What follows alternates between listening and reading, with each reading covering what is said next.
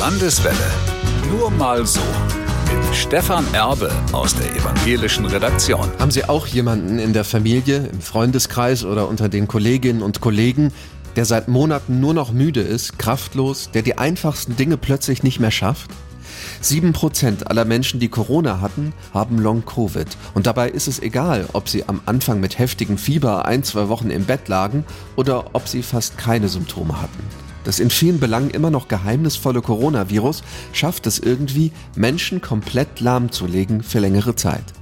Geheimnisvoll ist ein wichtiger Punkt, denn bisher ist es nicht wirklich möglich, die Krankheit Long-Covid nachzuweisen.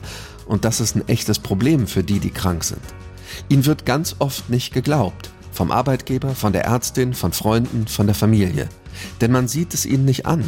Aber ihnen fehlt ja gerade die Kraft, darum zu kämpfen, dass man ihnen glaubt, was sie fühlen, dass sie es viel zu oft noch nicht mal schaffen, aus dem Bett aufzustehen, sich zu konzentrieren. Forscherinnen und Forschern an der Uniklinik Zürich ist jetzt ein Durchbruch gelungen. Sie haben typische Moleküle für Long-Covid im Blut gefunden. Es wird noch ein, zwei Jahre dauern, aber dann könnte es möglich sein, einen Bluttest und Therapien zu entwickeln. Bis dahin bleibt nur eins, die Menschen mit Long-Covid nicht im Stich lassen, auch wenn es nicht so einfach ist, mit jemandem die Freundschaft zu pflegen, der immer kraftlos ist. Können Sie das? Nur mal so, als Frage zwischendurch. Landeswelle. Nur mal so.